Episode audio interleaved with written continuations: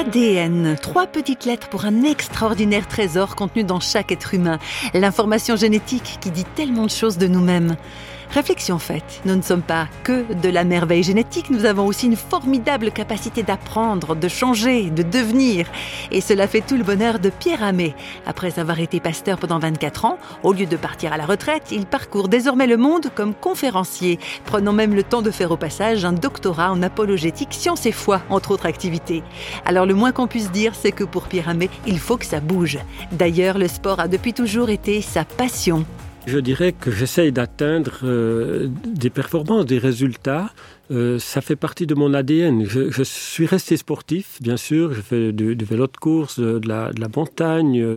Et quand je me dis, voilà, je suis à, à une demi-heure du sommet, je suis un peu fatigué, mais allez, je vais jusqu'au sommet parce que finalement, quand je suis à mon bureau, quand je prépare des cours ou, des conférences, des fois, il faut aussi se dire au bureau, allez, on va jusqu'au sommet. Donc c'est un peu une discipline de vie, c'est quelque chose, mais sans que ça soit un mauvais compétiteur.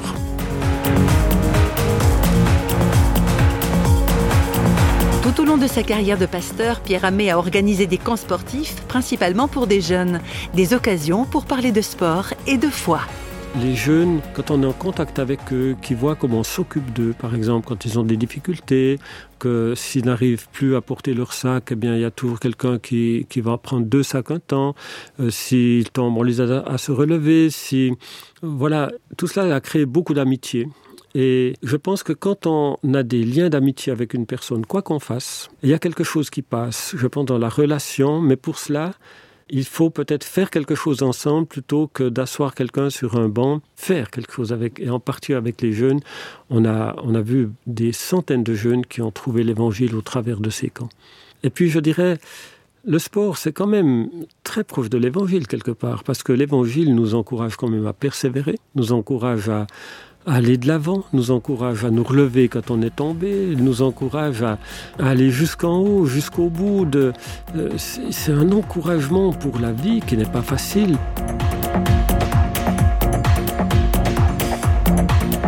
Tout aussi sportif soit-il, Pierre Amé ne néglige pas la facette, disons, plus contemplative de sa personnalité. Dans la montagne, par exemple, ou dans le désert, où je suis allé si souvent, ou sur la mer ou sur, euh, sur le lac, j'aime bien naviguer. C'est sûr que dans la solitude, il y a quelque chose d'une proximité avec ce Dieu qui est là, qui est présent. Moi, je me merveille de, la nature. Des fois, si je suis seul, j'applaudis Dieu. Parce que dans, une exposition, on applaudit les peintres, les artistes, ou dans un concert, on applaudit les musiciens. Je me dis, mais de temps en temps, euh, sans passer pour euh, quelqu'un d'un peu bizarre. Donc, euh, mais si je suis seul, ça m'arrive de dire Seigneur, je t'applaudis pour ta création, pour tes oiseaux, tes fleurs, un coucher de soleil. Donc j'aime ce contact quand je suis seul aussi dans, la nature. Mais alors j'aime transmettre, j'aime amener des personnes justement dans des endroits très beaux. Je ne pourrais pas vivre tout seul dans ce sens-là. Quand je découvre quelque chose, j'ai envie de le partager. Oui, de plus en plus, l'être humain revient à la nature pour se ressourcer. Donc, en applaudir le Créateur, ce n'est pas si bizarre que ça tout compte fait.